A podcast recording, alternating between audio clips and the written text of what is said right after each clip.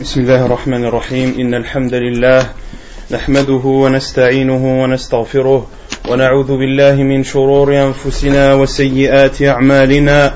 من يهده الله فلا مضل له ومن يضلل فلا هادي له. وأشهد أن لا إله إلا الله وحده لا شريك له. وأشهد أن محمدا عبده ورسوله. يا أيها الذين آمنوا اتقوا الله حق تقاته ولا تموتن إلا وأنتم مسلمون. يا أيها الناس اتقوا ربكم الذي خلقكم من نفس واحدة وخلق منها زوجها وبث منهما رجالا كثيرا ونساء واتقوا الله الذي تساءلون به والأرحام إن الله كان عليكم رقيبا. يا أيها الذين آمنوا اتقوا الله وقولوا قولا سديدا. يصلح لكم أعمالكم ويغفر لكم ذنوبكم. ومن يطع الله ورسوله فقد فاز فوزا عظيما. أما بعد فإن خير الكلام كلام الله وخير الهدي هدي محمد صلى الله عليه وسلم. وشر الأمور محدثاتها وكل محدثة بدعة وكل بدعة ضلالة وكل ضلالة في النار أما بعد chers frères, chers sœurs le mois que l'on vit actuellement est un mois béni un mois plein de bénédictions un mois où Allah subhanahu wa ta'ala comble ses serviteurs de bienfaits. C'est comme vous le savez tous le mois du Ramadan. Un mois qui a des spécificités parmi les autres mois. Les jours de ce mois font partie des meilleurs jours de l'année. Quant, aux spécificités de ce mois béni, le prophète sallallahu alayhi wa sallam nous informe dans un hadith rapporté par Muslim selon Abu Huraira radiallahu anhu qui dit le prophète sallallahu alayhi wa sallam a dit lorsque le mois du ramadan arrive les portes du paradis s'ouvrent et les portes de l'enfer se ferment et les diables y sont enchaînés. Et le prophète sallallahu alayhi wa sallam dans un hadith le hadith de Abu Huraira radiallahu rapporté dans Sahih ibn Majah de Sheikh al-Albani rahimahullah, où le prophète sallallahu alayhi wa sallam a dit, lorsque la première nuit du ramadan arrive, les diables sont enchaînés, ainsi que les mauvais parmi les djinns, wa maradatul jinn, les mauvais parmi les djinns, ceux qui sont susceptibles de nuire aux croyants et aux musulmans, eux également sont enchaînés. Les portes de l'enfer sont fermées, aucune ne reste ouverte. Et le prophète sallam nous informe également que les portes du paradis s'ouvrent sans qu'aucune de ces portes ne soit fermée. Et un ange appelle et dit يا باغي الخير أقبل ويا باغي الشر أقصر Un ange appelle et lance un appel solennel et dit Ô celui qui veut le bien, approche, accours vers ce bien, et ô toi qui as l'intention ou qui fait du mal, abstiens-toi, arrête-toi. Et le prophète sallallahu alayhi wa sallam nous informe dans la fin de ce hadith et nous annonce une bonne nouvelle et on espère et on demande à Allah subhanahu wa ta'ala qu'il nous fasse entrer dans cette bonne nouvelle. Le prophète sallallahu alayhi wa sallam a dit et Allah subhanahu wa ta'ala sauve des gens de l'enfer durant ce mois et ceci chaque nuit. Chaque nuit parmi les nuits de ce mois béni Allah subhanahu wa ta'ala épargne parmi ses serviteurs ceux qui étaient destinés à l'enfer, à séjourner en enfer, ne serait-ce qu'une courte période, Allah subhanahu wa ta'ala épargne certains de ses serviteurs de ce châtiment douloureux. Qu'Allah subhanahu wa ta'ala nous fasse partie de ceux qui l'épargnent de l'enfer. ce mois béni,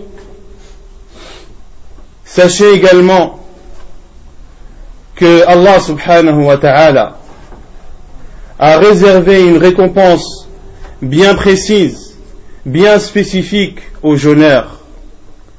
Le prophète sallallahu alayhi wa sallam nous dit tous les actes du fils d'Adam lui appartiennent.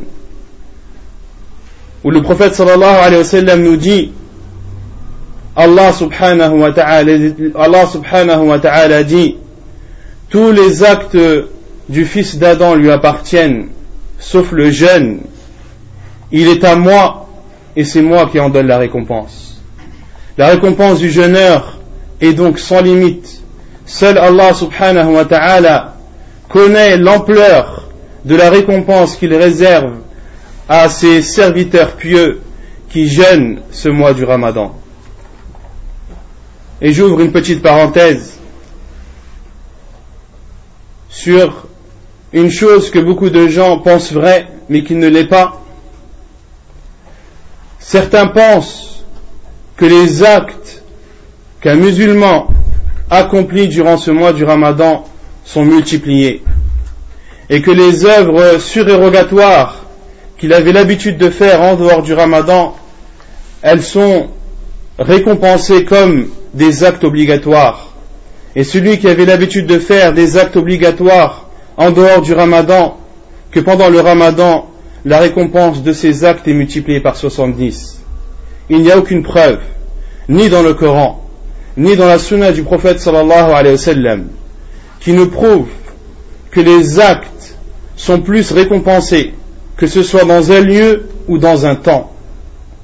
Comme le dit Sheikh al-Albani rahimahullah il n'y a aucune preuve dans le Coran, ni dans la sunna du prophète sallallahu alayhi wa sallam, qui prouverait qu'un acte qui soit fait dans un lieu ou dans un temps est multiplié ou que sa récompense est accuplée.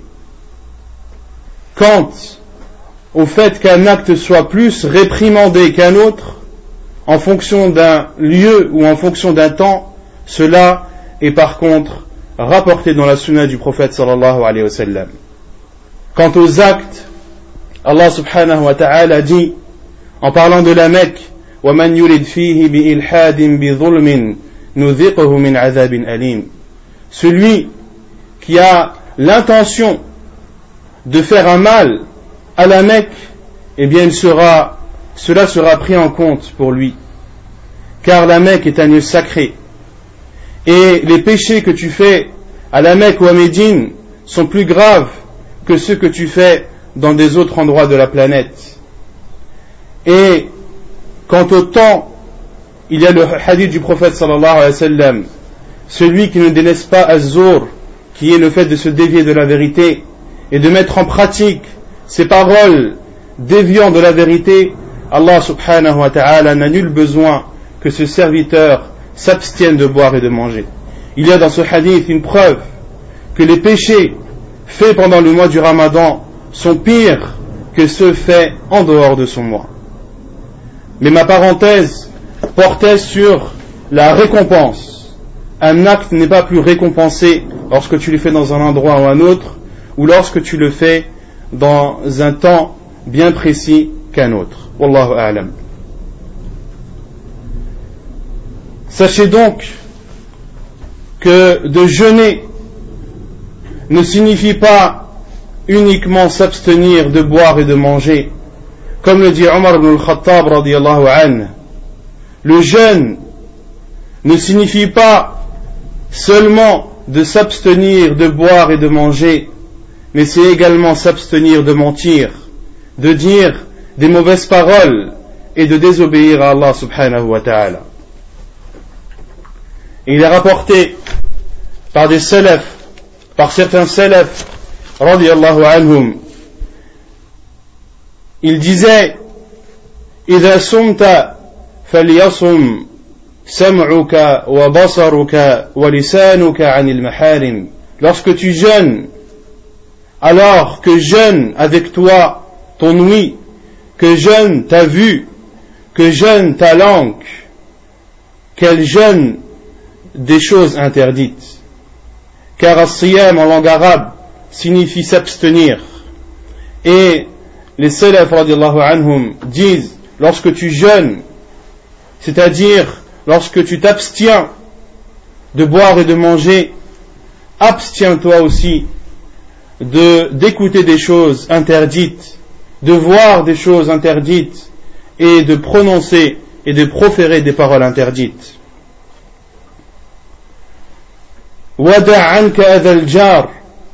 Il disait aussi et délaisse l'offense de ton voisin. N'offense pas ton voisin lorsque tu es en état de jeûne. Et que tu sois apaisé et sois serein, sois tranquille lorsque tu es en état de jeûne.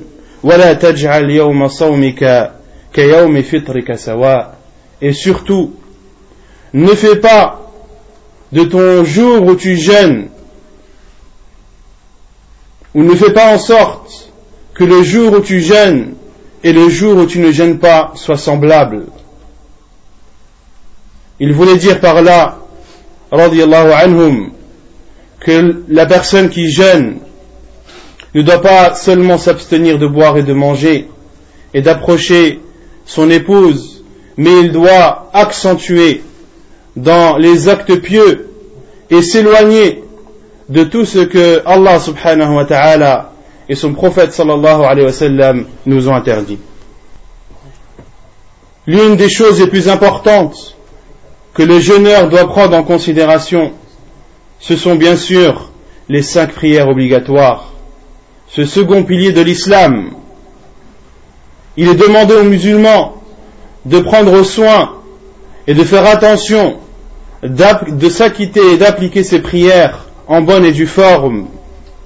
Pour les hommes, de les faire à la mosquée à l'heure, mais il lui est encore plus recommandé de faire cela lorsqu'il est en état de jeûne et ne pas délaisser les prières, ni les faire en retard, ni les faire chez soi pour l'homme, mais au contraire, lorsque tu jeûnes, tu dois éprouver une envie d'avancer vers le bien et d'accomplir tes prières, qu'elles soient obligatoires ou surérogatoires, d'une façon encore plus parfaite que tu avais l'habitude de le faire.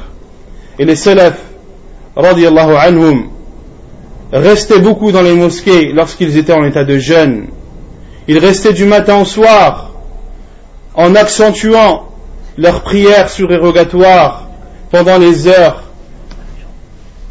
qui, bien sûr, sont autorisées à, où, il est autorisé de faire ces prières surérogatoires. De même qu'il est demandé aux jeûneurs de ne pas mentir, de ne pas dire de mauvaises paroles, de ne pas faire de médisance, de ne pas perdre son temps à parler avec des ignorants qui sont amenés à traiter de sujets inutiles. Le prophète sallallahu alayhi wa sallam a dit, comme le hadith est rapporté par Al-Bukhari, من لم يدع قول الزور والعمل به فليس لله حاجة celui qui ne délaisse pas les paroles qui dévient de la vérité.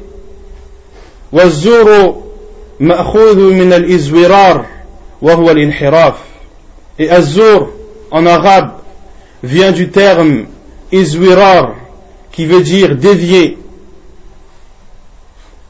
Le prophète sallallahu alayhi wa sallam nous dit celui qui ne délaisse pas les paroles qui dévient de la vérité, comme le mensonge, comme le faux témoignage, comme la médisance, comme le fait de perdre son temps inutilement à parler avec des ignorants qui traitent souvent de sujets déviants des limites ou dépassant les limites qu'Allah subhanahu wa ta'ala a imposé. Celui qui ne délaisse pas les mauvaises paroles et le fait de les mettre en pratique, de mettre en pratique ces mauvaises paroles en désobéissant à Allah subhanahu wa ta'ala, celui qui est en état de jeûne et qui ne délaisse pas ceci, le prophète sallallahu alayhi wa sallam a dit فليس لله حاجة في أن يدع طعامه وشرابه Allah subhanahu wa ta'ala n'a nul besoin que ce serviteur s'abstienne de boire et de manger.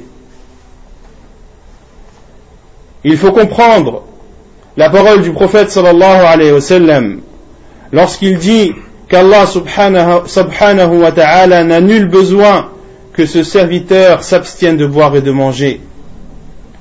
Car Allah subhanahu wa ta'ala n'a nul besoin que son serviteur s'abstienne de manger et de boire, qu'il le fasse dans de bonnes conditions ou non, qu'il dise de mauvaises paroles ou non. Dans tous les cas, Allah subhanahu wa ta'ala n'a nul besoin de son serviteur. Car Allah subhanahu wa ta'ala est celui sur qui tout repose.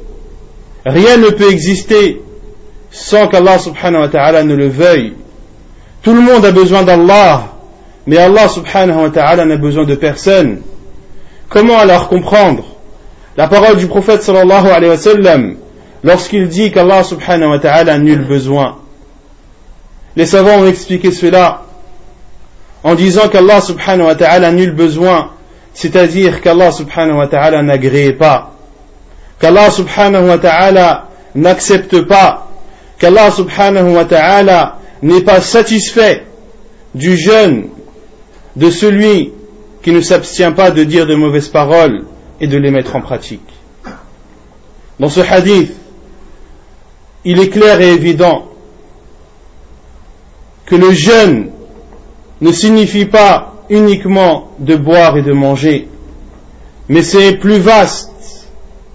Celui qui jeûne, son jeûne doit lui permettre de craindre Allah subhanahu wa ta'ala. Son jeûne doit lui permettre d'appliquer les ordres d'Allah et de s'abstenir de ses interdits, comme le dit Allah subhanahu wa ta'ala dans le Coran, la'allakum tattaqun, afin que vous craigniez. Et la crainte, comme l'ont défini les salafs, c'est de s'abstenir des interdits d'Allah et de s'acquitter de ses ordres et de ses obligations. Parmi les mauvaises paroles, comme je l'ai dit, il y a le mensonge. Le mensonge qui est interdit pour le musulman, que ce soit le ramadan ou non. Il est interdit aux musulmans de mentir. Cela fait même partie des grands péchés qu'Allah subhanahu wa ta'ala nous en préserve. Le prophète sallallahu alayhi wa sallam a dit, لا يزال ولا يزال الرجل يكذب ويتحرى الكذب حتى يكتب عند الله كذابا et l'homme ne cessera de mentir et de rechercher le mensonge sans qu'il ne soit jusqu'à ce qu'il soit écrit auprès d'Allah comme étant un menteur. Et le prophète sallallahu alayhi wa sallam a été questionné est-ce que le croyant ment? Il a répondu là. Il a répondu non. Un croyant ne ment pas. Et le pire des mensonges, c'est de mentir sur Allah subhanahu wa ta'ala. Comme le dit Allah azza wa jal, ولا تقف ما ليس لك به علم. ولا تقولوا لما تصف ألسنتكم الكذب هذا حلال وهذا حرام لتفتروا على الله الكذب. إن الذين يفترون على الله الكذب لا يفلحون. متاع قليل ولهم عذاب أليم. Et ne proférez pas ou que vos langues ne profèrent pas de choses fausses en disant ceci est halal et ceci est haram de peur de mentir sur Allah. Car ceux qui mentent sur Allah ne connaîtront jamais la victoire et la gloire. Mata'un qalil. Il suffit d'un petit laps de temps. Walahum azabun alim ceux qui profèrent des mensonges sur Allah subhanahu wa ta'ala, il suffit d'un temps très minime pour qu'ils connaissent le châtiment douloureux qu'Allah subhanahu wa ta'ala leur a réservé. Ceci est une mise en garde pour ceux qui seraient éprouvés par le fait d'interdire ou d'autoriser, le fait de rendre quelque chose licite et illicite, car celui qui rend une chose licite et illicite a parlé au nom d'Allah, a parlé au nom d'Allah, c'est pour cela que les savants de l'islam sont considérés sur terre comme ceux qui attestent et qui tamponnent pour Allah subhanahu wa ta'ala. Sache que lorsque tu autorises une chose ou lorsque tu l'interdis, tu as parlé à la place d'Allah. Prends garde alors, lorsque tu ne sais pas une chose, lorsque tu es ignorant, ne t'empresse pas, ne te précipite pas à interdire une chose ou à l'autoriser, mais dis Allahu A'lam. Dis, seul Allah est le savant, seul Allah est le plus savant, ou bien alors demande aux savants, ceux qui ont la science, car Allah subhanahu wa ta'ala a dit,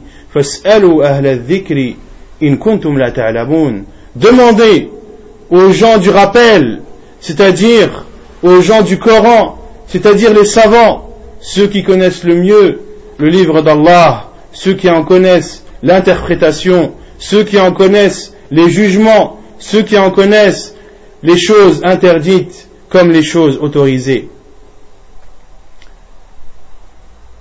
Et le pire des mensonges, après le fait de mentir sur Allah subhanahu wa ta'ala, c'est le fait de mentir sur le prophète sallallahu alayhi wa sallam.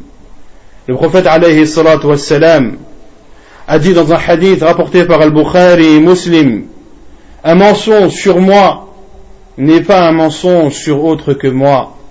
Celui qui ment sur moi, qu'il se réserve sa place en enfer. Celui qui ment sur moi, qu'il se réserve sa place en enfer. Prends garde alors à ne pas dédier ou à ne pas attribuer des paroles au prophète sallallahu alayhi wa sallam, des paroles qu'il n'aurait jamais dites, des paroles qu'il n'a jamais dites.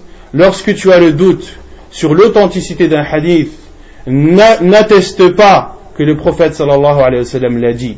N'atteste pas que le prophète sallallahu alayhi wa sallam l'a dit de peur que tu n'aies dit une, dit une chose sur le prophète sallallahu alayhi wa qu'il n'aurait pas dite.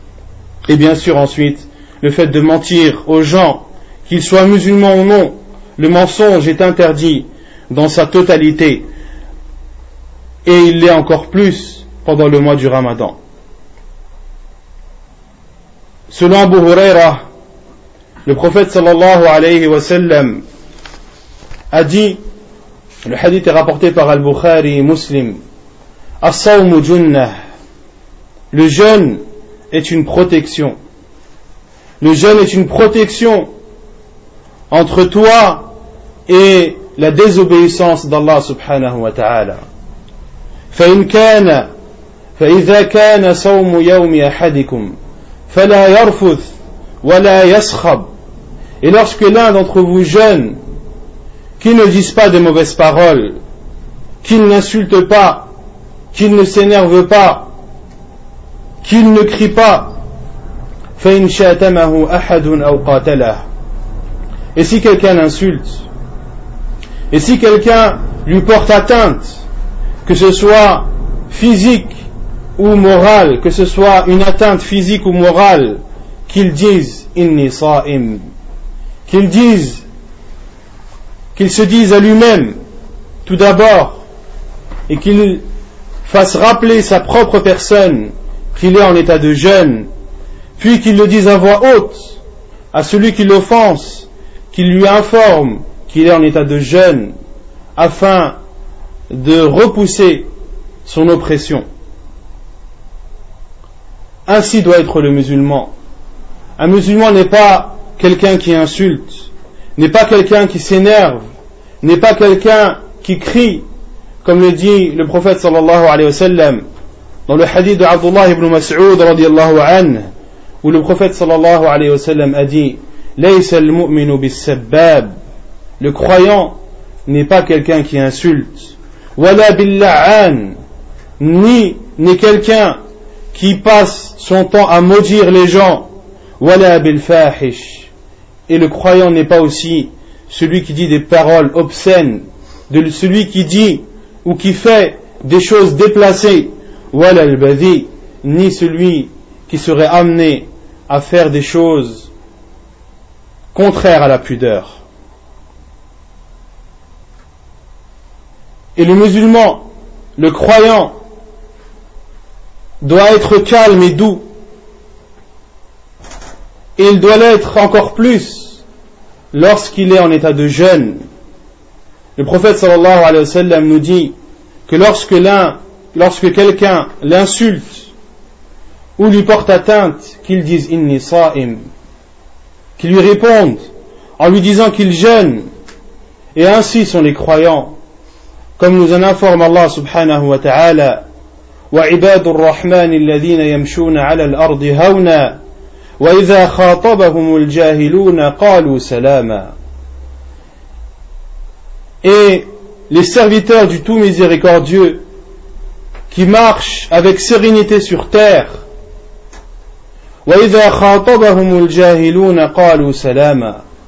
Et lorsque des ignorants leur parlent, lorsque les ignorants parlent d'un sujet qu'il ne faut pas, lorsque des ignorants profèrent sur eux des paroles déplacées et mauvaises, ils leur disent salut à vous. Un salut qui coupe les liens, un salut de rupture. Salamun alaykum, salut à vous, c'est-à-dire au revoir Vous ne méritez pas que je reste avec vous. Vous ne méritez pas que je parle avec vous. Salut à vous. Éloignez-vous de moi comme je m'éloigne de vous. Et Allah subhanahu wa ta'ala nous informe dans un autre verset, en parlant des croyants, وإذا سمعوا اللغو أعرضوا عنه وقالوا لنا أعمالنا ولكم أعمالكم سلام عليكم لا نبتغي الجاهلين Allah subhanahu wa ta'ala nous informe aussi sur les croyants. Lorsqu'ils entendent Allahu, qui sont les mauvaises paroles, ils s'en détournent et disent à ceux qui profèrent ces mauvaises paroles, à nous nos actes et à vous les vôtres. Salamun alaykum. Salut à vous. La nabtaril jahilin. Nous ne nous approchons pas des personnes ignorantes comme vous et le croyant est une personne qui doit contenir sa colère. Car on déduit de ce hadith du prophète sallallahu alayhi wa sallam, lorsqu'il dit Qul faqul inni sa'im, dit je suis jeûneur ou je jeûne, cela nous prouve que le croyant doit maintenir sa colère.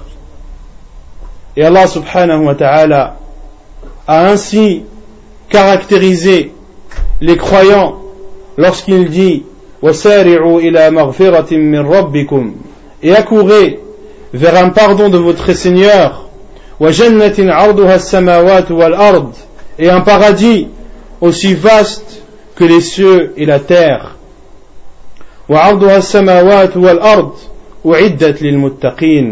qui a été réservé et préparé pour les personnes pieuses qui sont ces personnes pieuses ou quelles sont ces personnes pieuses أعدت للمتقين الذين وسارعوا إلى مغفرة من ربكم وجنة عرضها السماوات والأرض أعدت للمتقين الذين ينفقون في السراء والضراء ceux qui donnent en aumône qu'ils soient dans de bonnes situations ou non الذين ينفقون في السراء والضراء والكاظمين الغيظ et ceux qui contiennent leur colère. Allah subhanahu wa ta'ala a décrit parmi les caractéristiques des personnes pieuses ceux qui contiennent leur colère.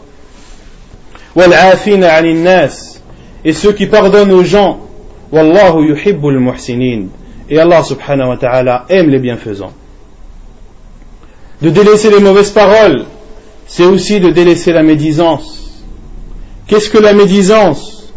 La médisance, c'est de dire sur ton frère ou de dire sur ta sœur une chose qu'elle ne souhaiterait pas, une chose qui soit en rapport avec son comportement ou en rapport avec sa création. Que ceci soit vrai ou non. Que ceci soit vrai ou non. Si tu dis une chose sur ton frère ou sur ta sœur, une chose qu'elle déteste, une chose qu'elle n'aimerait pas que l'on dise, en rapport avec son comportement, en rapport à une chose qu'elle aurait faite, ou en rapport à sa créature, c'est-à-dire à son aspect physique.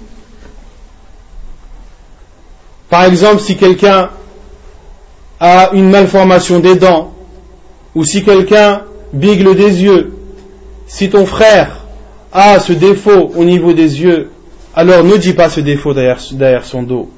Car c'est quelque chose qu'il ne souhaiterait pas que tu dises, alors ne le dis pas. Car si tu le dis, tu feras alors partie des al-murtabin, de ceux qui font la médisance. Et le prophète sallallahu alayhi wa sallam a dit, La yadkhulu al-jannata qattat. N'entrera pas au paradis celui qui fait la médisance. Et que cette chose soit vraie ou non, si elle est vraie, tu as alors médit sur ton frère ou sur ta sœur, et si elle est fausse, tu auras alors médit et proféré un mensonge sur ton frère, qu'Allah subhanahu wa ta'ala nous en préserve. Donc, il est demandé aux jeûneurs de s'abstenir de la médisance, plus que lorsqu'il n'est pas en état de jeûne. Et la médisance est à l'unanimité des savants, ou fait partie à l'unanimité des savants des grands péchés qu'Allah subhanahu wa ta'ala nous en préserve au point qu'Allah subhanahu wa ta'ala a dit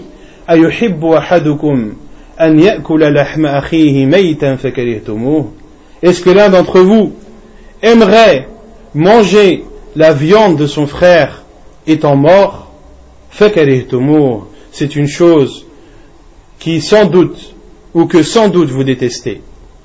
Et Allah subhanahu wa ta'ala à comparer celui sur qui tu médis à un mort, car le mort n'a aucune possibilité de se défendre, n'a aucune possibilité de se défendre, et le mort, lorsqu'il meurt, est innocent de tout péché.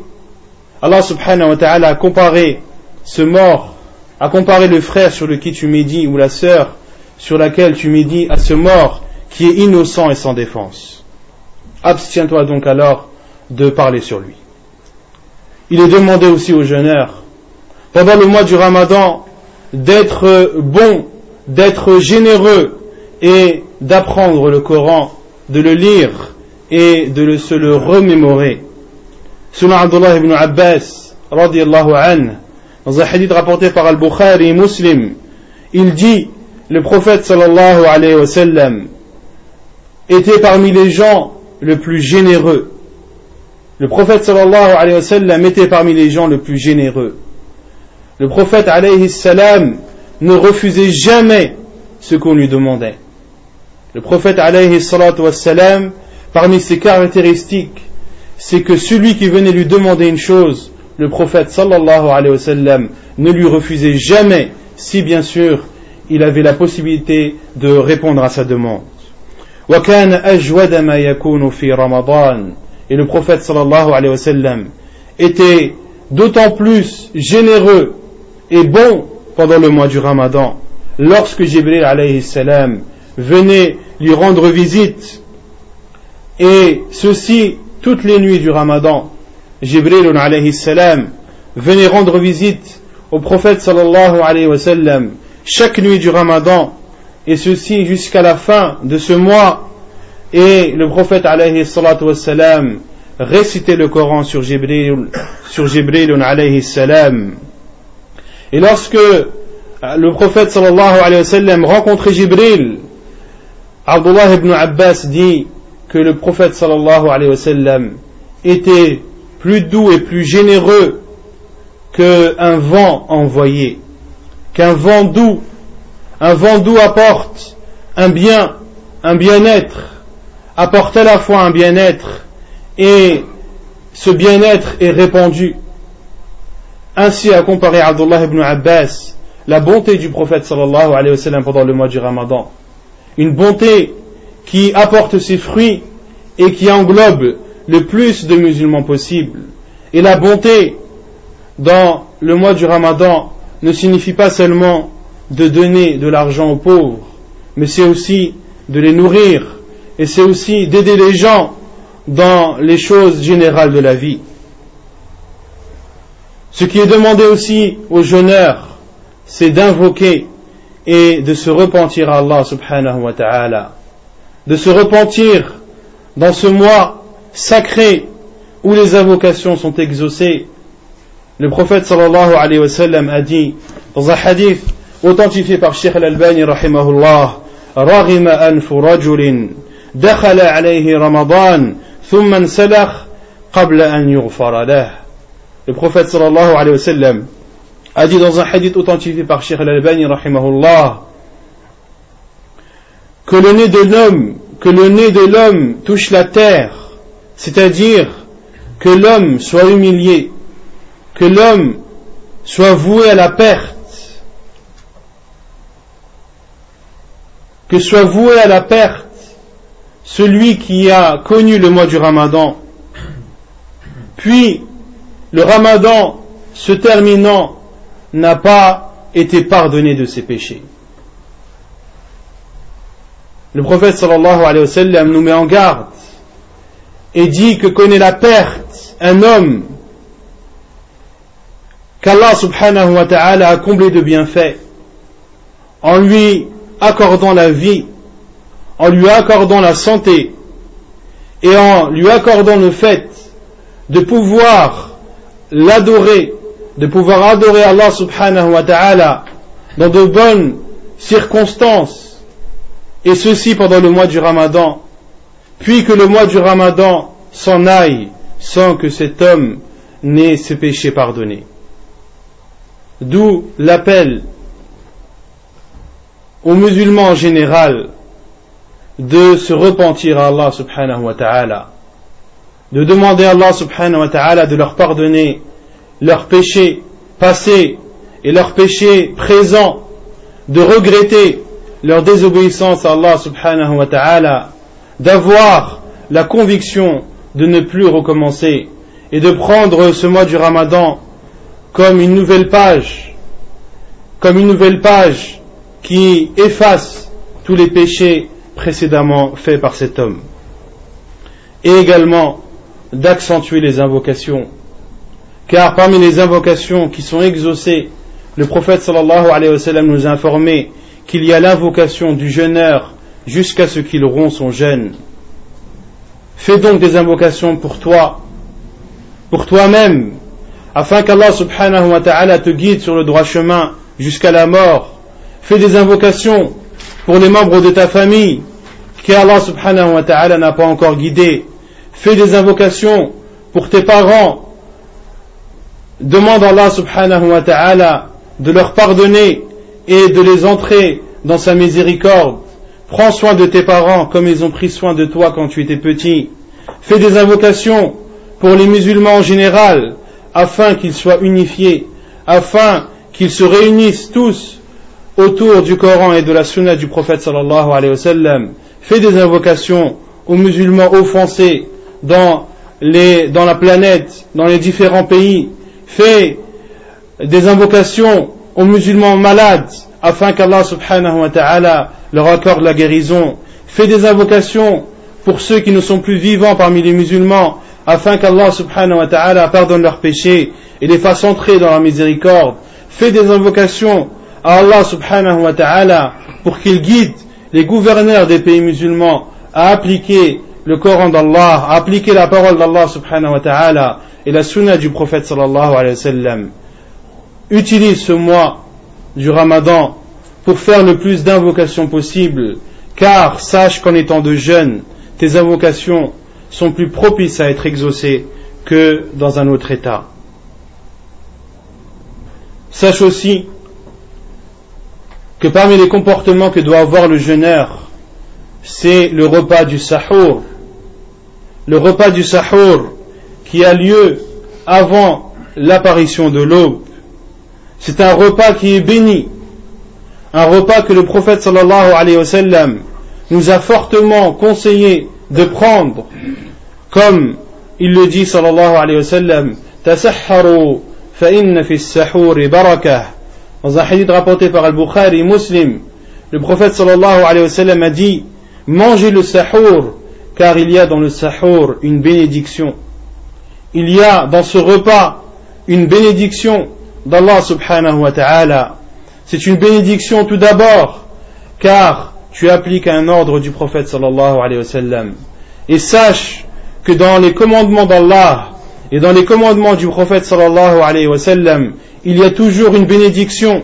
Et sache qu'une personne qui suit le Coran et qui suit la sunna authentique du prophète sallallahu alayhi wa sallam est une personne bénie. Comme le disent les salafs radiallahu anhum, kalamu salaf قليل كثير البركة وكلام الخلف كثير قليل البركة La parole des salaf est courte, mais elle est grande en bénédiction. Contrairement à la parole des khalaf, ceux qui ne suivent pas nos pieux prédécesseurs, leurs paroles sont grandes, sont nombreuses, mais elles sont très, très minimes en termes de bénédiction. Sache en termes généraux, de façon générale, que tous les commandements du prophète que tu mets en pratique sont une bénédiction. Mais ce repas est aussi une bénédiction car il te permet de subvenir ou de résister à la soif et à la faim durant ta journée. Combien de personnes ont l'habitude de beaucoup manger dans les journées en dehors du mois du ramadan? Et il leur suffit d'un petit repas avant la prière du Fajr pour n'éprouver ni faim ni soif durant toute la journée. N'est-ce pas cela une preuve de la bénédiction de ce repas? Et le prophète sallallahu alayhi wa sallam a dit Inna Allah wa malaikatahu yusalluna ala al Parmi les bienfaits de ce repas, c'est qu'Allah subhanahu wa ta'ala et ses anges prient sur ceux qui mangent ce repas. Et lorsque l'on dit qu'Allah subhanahu wa ta'ala et ses anges prient, c'est-à-dire qu'Allah subhanahu wa ta'ala fait l'éloge dans les cieux de ces personnes qui mangent ce repas appelé as-sahur. Et un homme est rentré dans la maison du prophète sallallahu alayhi wa sallam, alors que le prophète sallallahu alayhi wa sallam était en train de manger as-sahur, et le prophète alayhi wassalam a dit à cet homme Innaha barakah, c'est une bénédiction. A'takumullahu iyaha, c'est une bénédiction qu'Allah subhanahu wa ta'ala vous a accordée. Fala tada'uh, ne le délaissez pas. C'est une bénédiction qu'Allah subhanahu wa ta'ala vous a accordée. Ne le délaissez pas. Et sachez que ce repas sahur est la différence entre le jeûne des gens du livre et le jeûne des musulmans. Comme nous, en a informé le prophète sallallahu alayhi wa sallam dans un hadith rapporté par Muslim où le prophète sallallahu alayhi wa sallam a dit فإن الفصل بيننا وبين أهل الكتاب أكلة السحور La différence entre nous et les gens du livre et dans le repas du sahur. Et il est conseillé, durant ce repas, de manger des dates, comme cela est rapporté dans Sunan Abi Daoud, un hadith authentifié par Sheikh Al-Albani, rahimahullah, où le prophète sallallahu alayhi wa sallam a dit, Ni'ma sahur al-mu'min at-tamr. Le meilleur des sahur pour le croyant sont les dates. Il est également demandé aux jeûneurs de s'empresser de rompre son jeûne. Et lui est demandé au niveau du sahur de le retarder le plus possible. Quant au fait de rompre son jeûne, il lui est demandé de le faire le plus tôt possible. Et la rupture du jeûne a lieu à partir du moment où le disque solaire disparaît à l'horizon. Le prophète sallallahu alayhi wa sallam a dit وأدبر الليل منها هنا وأدبر النهار منها هنا وغربت الشمس فقد أفطر الصائم Le prophète sallam a dit Lorsque la nuit apparaît de ce côté, et lorsque le jour disparaît de l'autre, et lorsque le soleil s'est couché, alors celui qui jeûne peut rompre son jeûne. Et de rompre son jeûne et de s'empresser à le rompre est un signe de bien. Comme nous le dit le prophète sallallahu alayhi wa sallam. Les gens ne cesseront d'être dans le bien tant qu'ils s'empresseront de rompre, de rompre leur jeûne. Et le prophète sallallahu alayhi wa sallam rompait son jeûne avec des dates mûres et fraîches, s'il n'en trouvait pas, avec des dates normales, et s'il n'en trouvait pas, alors le prophète sallallahu alayhi wa sallam rompait son jeûne avec quelques gorgées d'eau. Il t'est demandé aussi aux jeûneurs d'être la cause ou de donner à manger à ton frère afin qu'il rompt son jeûne. Et sache qu'il y a dans cela une immense récompense. Comme nous le dit le prophète sallallahu alayhi wa sallam, celui qui donne à manger au jeûneur, il a alors la même récompense que lui, sans que sa récompense ne soit diminuée. Hadith authentifié par Sheikh al-Albani rahimahullah.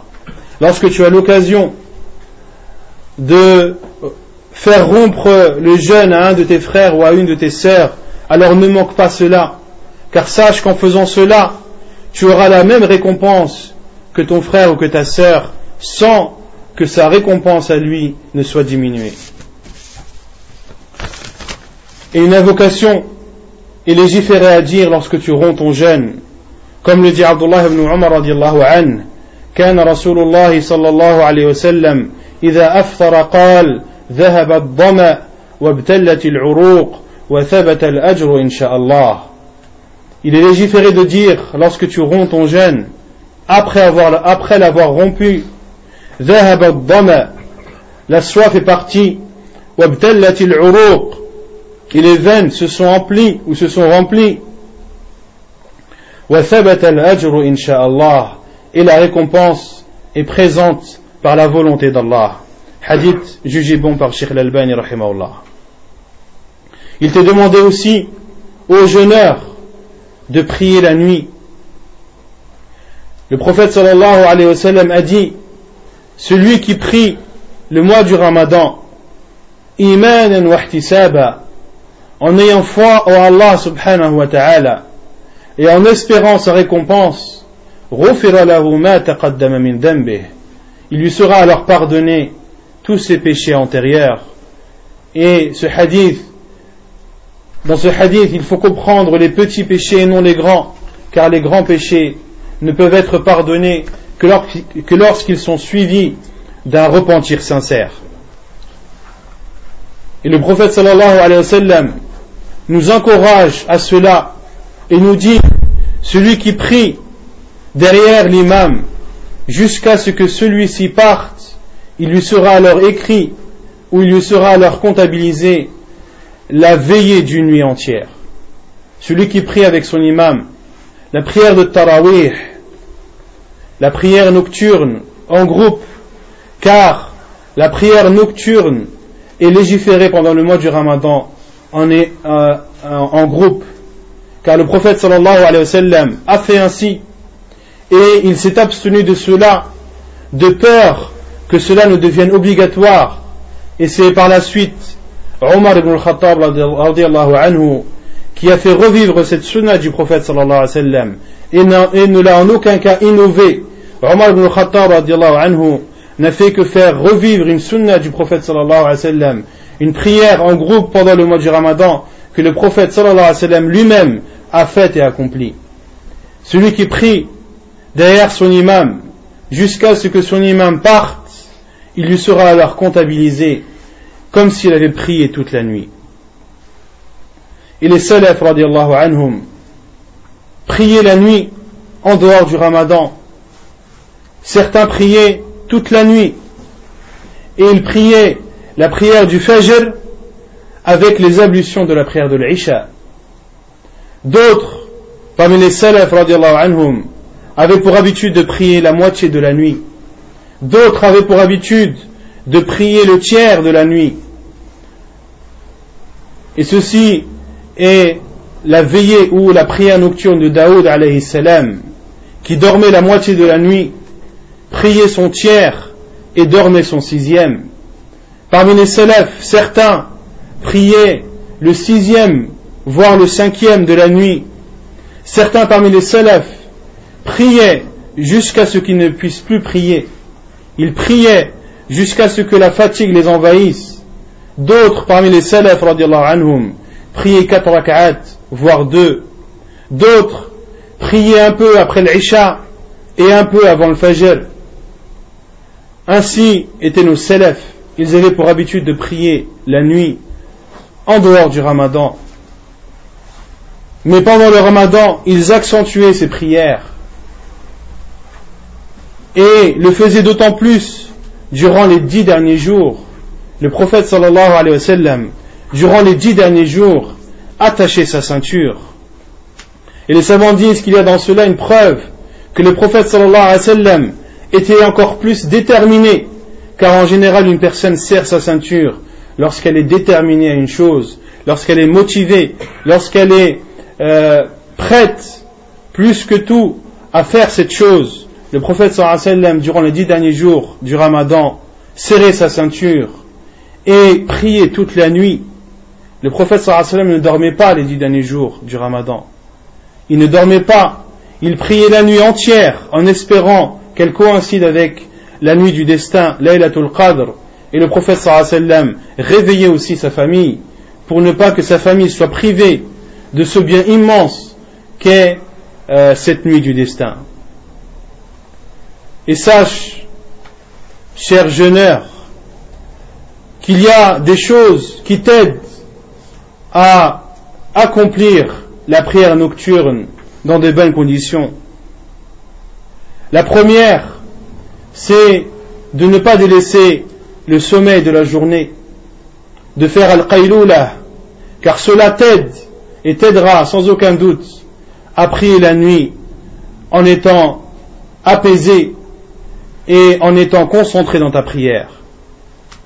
Délaisse aussi le surplus de nourriture, car le surplus de nourriture te rend lourd et apporte le sommeil. Délaisse aussi les péchés de la journée, car les péchés que tu fais la journée sont un obstacle pour la prière de la nuit. Qu'est-il autorisé à faire pour le jeûneur?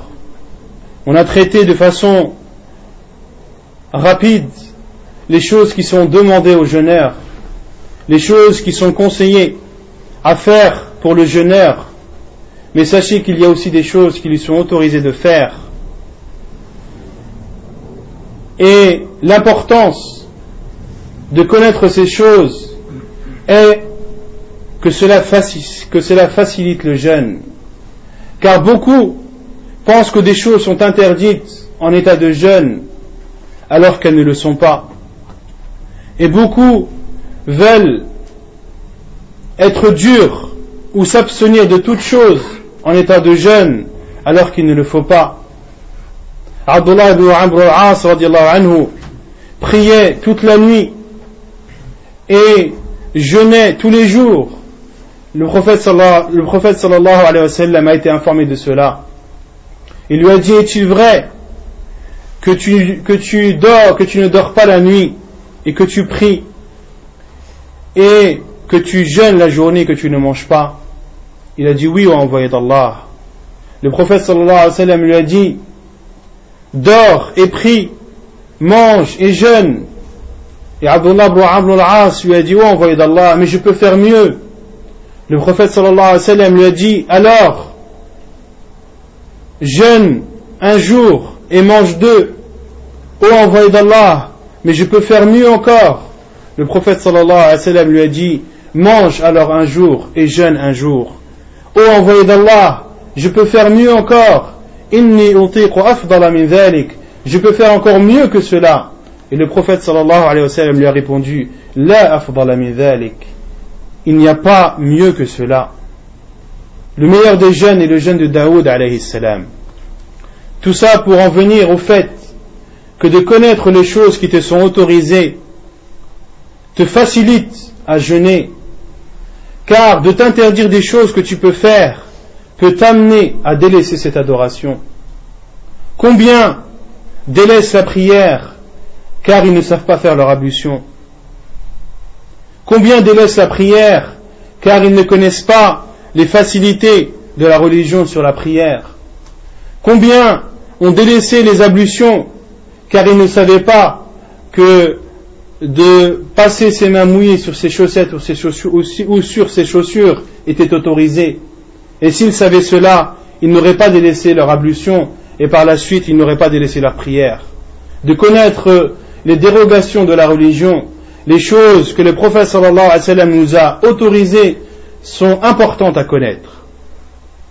Il est autorisé aux jeûneurs de se laver et de se rafraîchir comme l'ont rapporté plusieurs compagnons du prophète sallallahu alayhi wa sallam, qui ont dit qu'ils ont vu le prophète sallallahu alayhi wa sallam, Bil Arj, qui est un endroit proche de Médine, ils ont vu le prophète sallallahu alayhi wa sallam verser de l'eau fraîche sur sa tête pour cause de soif ou de grande chaleur.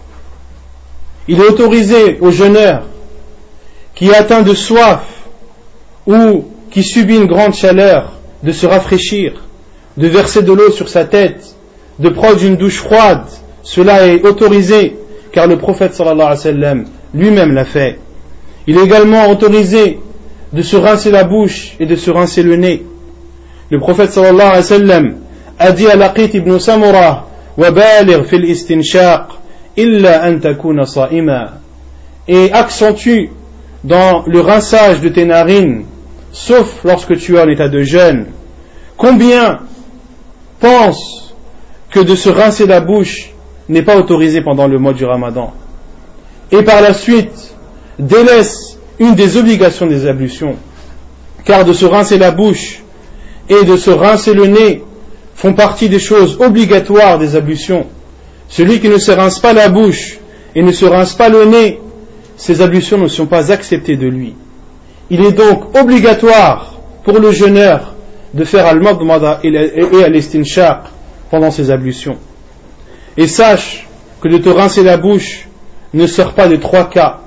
Soit cela est obligatoire, soit cela est autorisé, ou soit cela est déconseillé, voire interdit. Cela est obligatoire pendant les ablutions. Il t'est obligatoire de rincer ta bouche et tes narines lorsque tu fais tes ablutions, que tu sois en état de jeûne ou non. Il t'est autorisé de rincer ta bouche lorsque tu n'as plus de salive, lorsque ta bouche est asséchée, il t'est autorisé de la rincer et de recracher l'eau, bien sûr. Et il est interdit, voire déconseillé, de se rincer la bouche lorsque tu n'en as pas le besoin. Lorsque tu fais cela par plaisanterie ou lorsque tu n'en as pas essentiellement le besoin. De même qu'il est autorisé d'utiliser le stiwek en état de jeûne qu'il est autorisé de se parfumer, qu'il est autorisé de mettre de l'huile pour se coiffer, qu'il est autorisé de mettre al-kuhl, de mettre cette poudre noire sur ses yeux pour les embellir, tout cela est autorisé, car la base dans les choses sont l'autorisation jusqu'à la preuve du contraire. Et rien, ni dans le Coran, ni dans la sunna du prophète sallallahu alayhi wa nous interdisent ces choses-là.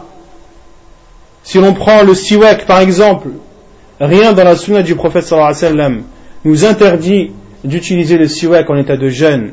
Bien au contraire, on comprend des hadiths du prophète sallallahu alayhi wa sallam qu'il est conseillé aux jeûneurs d'utiliser le siwak, car c'est une chose fortement recommandée.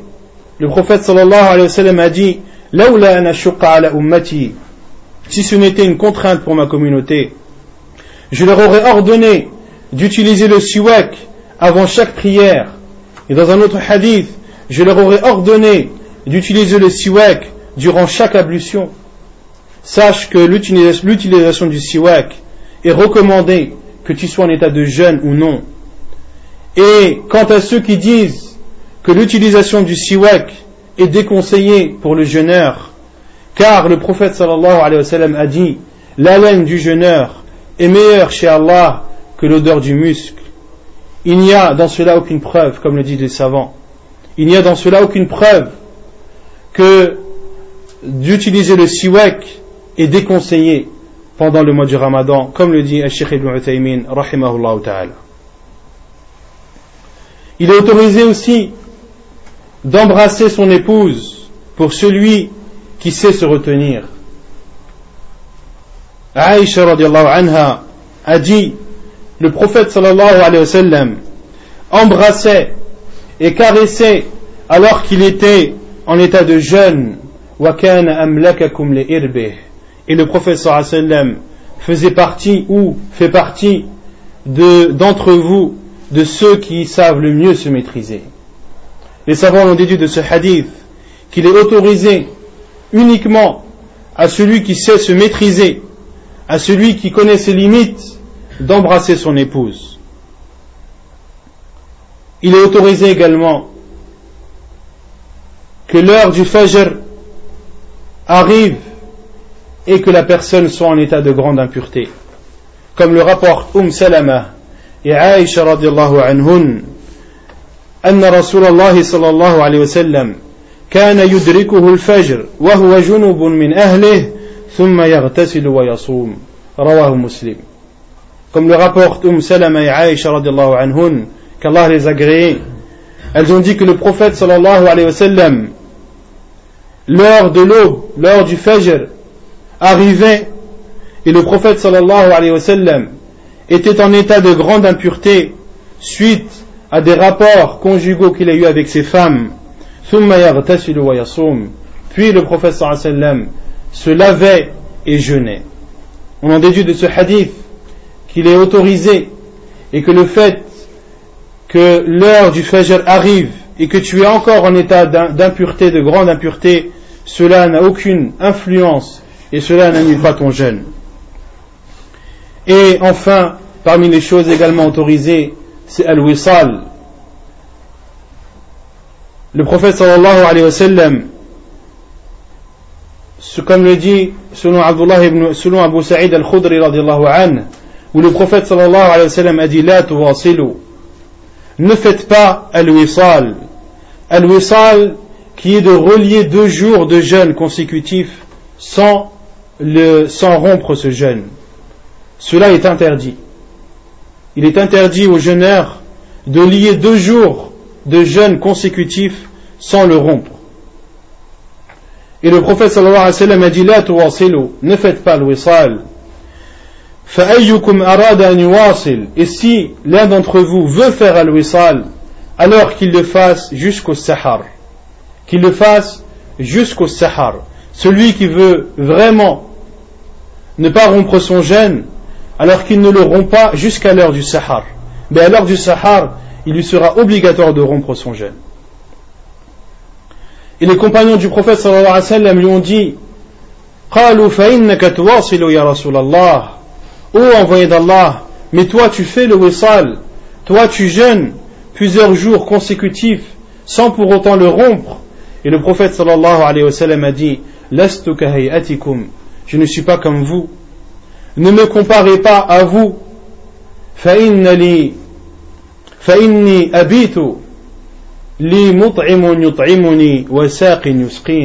Car moi je dors et il y a quelqu'un qui me donne à nourrir et il y a quelqu'un qui me donne à boire qui est Allah subhanahu wa ta'ala le prophète sallallahu alayhi wa sallam lorsqu'il dormait et qu'il faisait al-wisal et qu'il reliait plusieurs jours consécutifs Allah subhanahu wa ta'ala le nourrissait Allah subhanahu wa ta'ala se chargeait de le nourrir et donc, al-wisal est interdit. Il est interdit de relier deux jours consécutifs sans le rompre.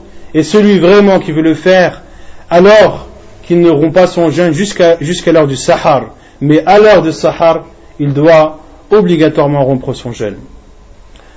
Ainsi sont les comportements que doit avoir le jeûneur de façon globale, car pour entrer dans les détails, cela nous demanderait beaucoup plus de temps le musulman doit donc jeûner. Et jeûner ne signifie pas uniquement s'abstenir, comme vous l'avez vu, de boire et de manger, mais c'est un terme plus vaste. Et Allah subhanahu wa ta'ala veut du jeûneur plus que le fait de délaisser de boire et de manger, mais il veut du jeûneur qu'il se rapproche de lui, qu'il fasse ou qu'il mette en pratique ses ordres et qu'il délaisse ses interdits. Et nous demandons à Allah subhanahu wa ta'ala qu'il accepte notre jeûne et qu'il accepte nos prières nocturnes et qu'il nous écrive parmi ceux qu'il épargnera de l'enfer. أقول قولي هذا وأستغفر الله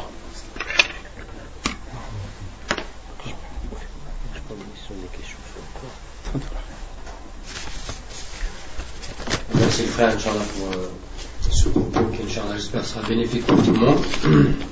Je voudrais savoir ce que quelqu'un avait des questions sur ce qui venait d'être dit, et uniquement sur ce qui venait d'être dit. Voilà comment Que durant le mois du ramadan, si, euh, si un musulman il, il, a une mauvaise parole, une insulte, est-ce que ça lui rompt son jeûne Je vais répéter la question présente. Donc le frère demande si une personne a une mauvaise parole, genre une insulte pendant le mois du ramadan, alors qu'il est en jeûne, est-ce que ça rompt son jeûne?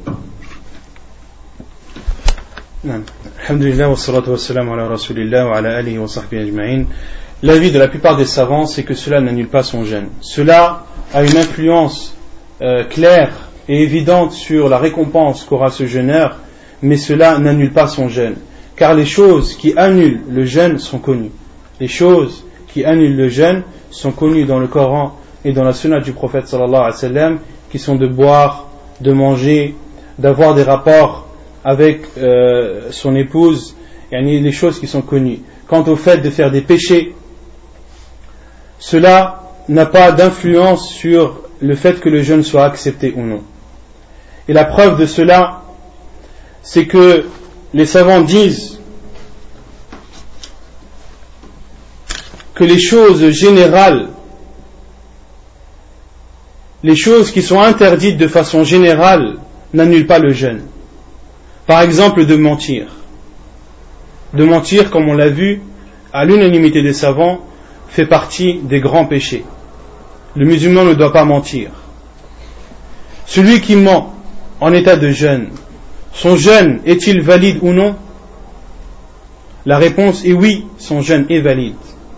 La récompense de son jeûne est-elle diminuée? Oui, la récompense de son jeûne est diminuée. Pourquoi le fait de mentir en état de jeûne n'annule pas le jeûne? Les savants disent car le jeûne, car le, mensonge n'a pas été interdit uniquement aux jeûneurs. Il a été interdit de façon générale. Et il donne l'exemple de celui qui prie, de l'homme qui prie en portant un vêtement de soie. De porter des vêtements de soie pour l'homme est une chose, interdite en islam. Celui qui prie en portant un vêtement de soie, sa prière est-elle valide ou non? Sa prière est valide, mais la récompense de celle-ci est diminuée. Pourquoi? Car le fait de porter de la soie pour l'homme a été interdit de façon générale et n'a pas été interdit de façon précise pour le jeûneur. De même, par exemple, pour le fait de boire et de manger. De boire et de manger annule le jeûne. Car Allah subhanahu wa ta'ala et le prophète sallam ont interdit aux jeûneurs de boire et de manger. Et de boire et de manger n'est pas une chose interdite de façon générale. On pourrait donner l'exemple aussi de celui qui prie en portant une bague en or. L'homme qui prie en portant une bague en or. Sa prière, la récompense de sa prière est diminuée. Mais sa prière reste valide. Car de porter une bague en or pour un homme n'est pas une chose uniquement interdite pendant la prière, c'est une chose interdite en général. Wallahu a'lam.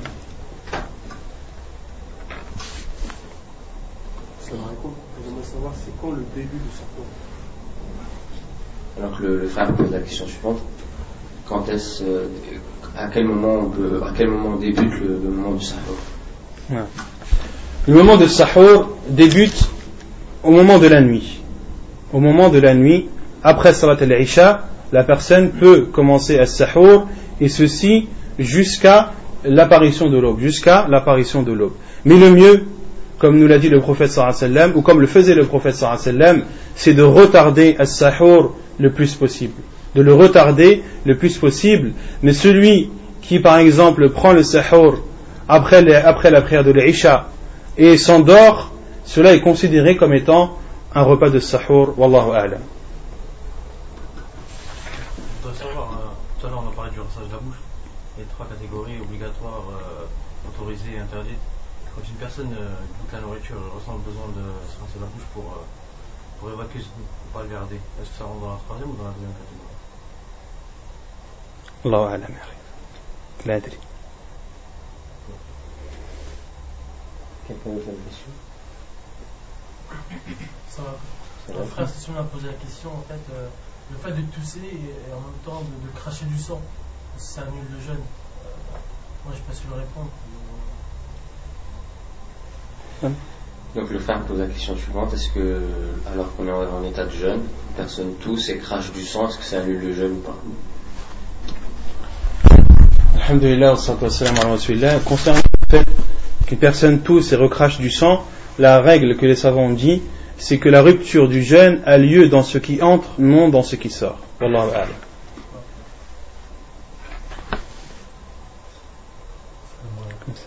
On va revenir à la, au tarawih. La récompense de celui qui fait le, qui suit l'imam, c'est bien jusqu'à après le voteur. C'est-à-dire qu'il ne faut pas qu'il s'arrête avant le voteur. C'est-à-dire? C'est-à-dire qu'il va, faire il va, il va suivre l'imam, mais souvent on voit des, des frères, ils s'arrêtent au moment où l'imam il s'arrête pour faire le Ils s'arrêtent et ils ne font pas le witr avec l'imam. Est-ce qu'ils ont la récompense de toute la nuit S'il reste, le professeur Sam a dit non. Donc le frère pose la question suivante est-ce qu'une personne qui prie Tarawih et qui, arrête sa prière avant, euh, au moment du 8, comme on le voit souvent à ce moment-là, est-ce que la personne lui est comptée la, la récompense d'avoir prié toute la nuit? C'est ça la question. Le prophète sallallahu alayhi wa sallam dans, le hadith a dit et qu'il reste à la mosquée jusqu'à ce que l'imam parte. La ibra, le fait c'est de rester jusqu'à ce que l'imam parte, même si tu ne pries pas avec l'imam. Et euh, les savants justement qui restreignent la prière nocturne à 11 rak'at, ils disent que celui qui prie 11 rak'at derrière un imam qui en prie 20 par exemple, et qu'il reste assis une fois qu'il en, prié, une fois qu'il en a prié 11, qu'il reste assis jusqu'à ce que son imam termine, son imam qui en prie 20, il rentre dans ce hadith.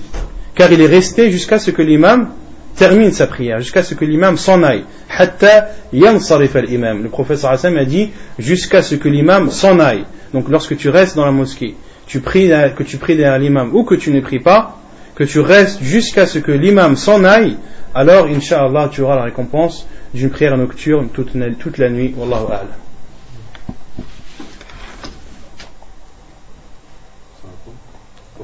Les prières de la nuit, après avoir, euh, avoir prié Tarawal avec l'imam, et faire le, le 8, euh, comment on fait pour. Euh, que certaines personnes disent qu'on ne peut plus prier, d'autres disent qu'on peut prier, on en fait une pour faire un chiffre impair, ou comment ça se passe? Allah alam Allah alam la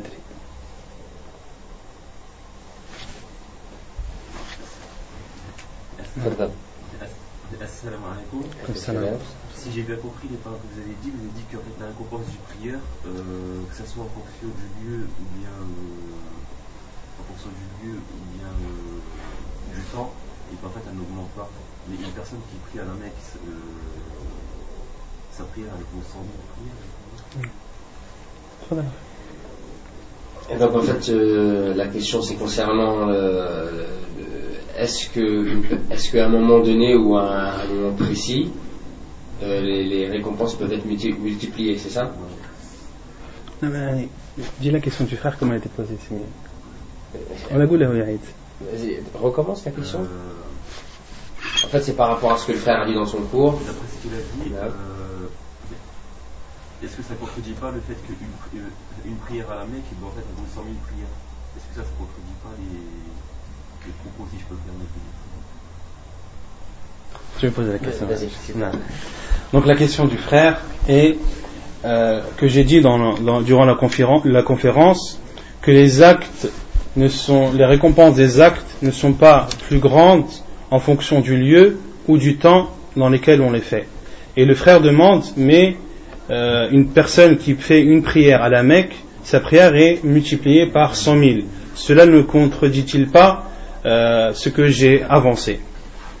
La réponse est non, cela ne contredit pas ce que j'ai avancé, car ce que beaucoup de gens connaissent, c'est que les actes en général surérogatoires pendant le ramadan ont la récompense d'un acte obligatoire, sans pour autant spécifier. Et que les actes obligatoires pendant le mois du ramadan, lorsqu'ils sont accomplis, euh, sont récompensés euh, et la récompense est multipliée par 70. Ceux qui disent cela le disent de façon générale. On parle du fait de généraliser, de dire qu'une adoration est plus récompensée dans un lieu ou dans un temps, quelle que soit l'adoration que tu fais. Mais oui, il y a des adorations qui sont plus récompensées dans certains lieux. Et le professeur Hassan nous en a informé. Concernant la prière, celui qui fait une prière dans la mosquée Al-Majid al-Haram, la mosquée de, la Mecque, c'est comme s'il avait fait 100 000 prières dans d'autres mosquées. Celui qui fait une prière dans la mosquée de Médine, c'est comme s'il avait fait 1000 prières dans une mosquée autre que celle de Médine, et celui qui fait une prière dans la mosquée de Jérusalem, Majid al-Aqsa, c'est comme s'il avait fait 250 prières dans les autres mosquées. Mais la question est, par exemple, celui qui jeûne un jour à la Mecque, est-ce que il lui sera considéré comme ayant, ou il sera comptabilisé comme ayant jeûné 100 000 jours? Non. Et là, la récompense, elle est propre à la prière. Il ne faut pas la généraliser à l'ensemble des choses obligatoires ou des choses euh, surérogatoires. Wallahu a'lam. C'est bon, tu vas pas Je veux savoir, pour se casser la tête, c'est que en cas de forte chaleur ou de soif. Mais quand dans ce cas-là, à part les dates de fond, faut pas. Non, tu peux. Je pose la question. Comme tu veux. Donc je me demande est-ce que le fait de se rincer la tête comme ça a été évoqué dans le cours, c'est uniquement en cas de forte, en cas de forte chaleur et quoi? Et de soif. Non, cela est autorisé que ce soit en, en, en, état de soif ou en état de grande chaleur ou non. Il est autorisé à la personne de se doucher et de se laver la tête. Et euh, les, les, les, les compagnons ont informé cela pour que la communauté en soit informée. Mais ce n'est pas à titre de restriction. Wallahu a'lam. Inch'Allah. Quand on est en état de janaba, parce qu'il y a le temps maximum pour faire un reçu. Le Nassim Akhouad qui dit que là je parle si on ne fait pas le tour, bien sûr, c'est jamais. Euh, qu'on a jusqu'à un tour, on a fait la. Il y en a qui disent ça, est-ce que on va faire الله أعلم يعني. الله. فيكم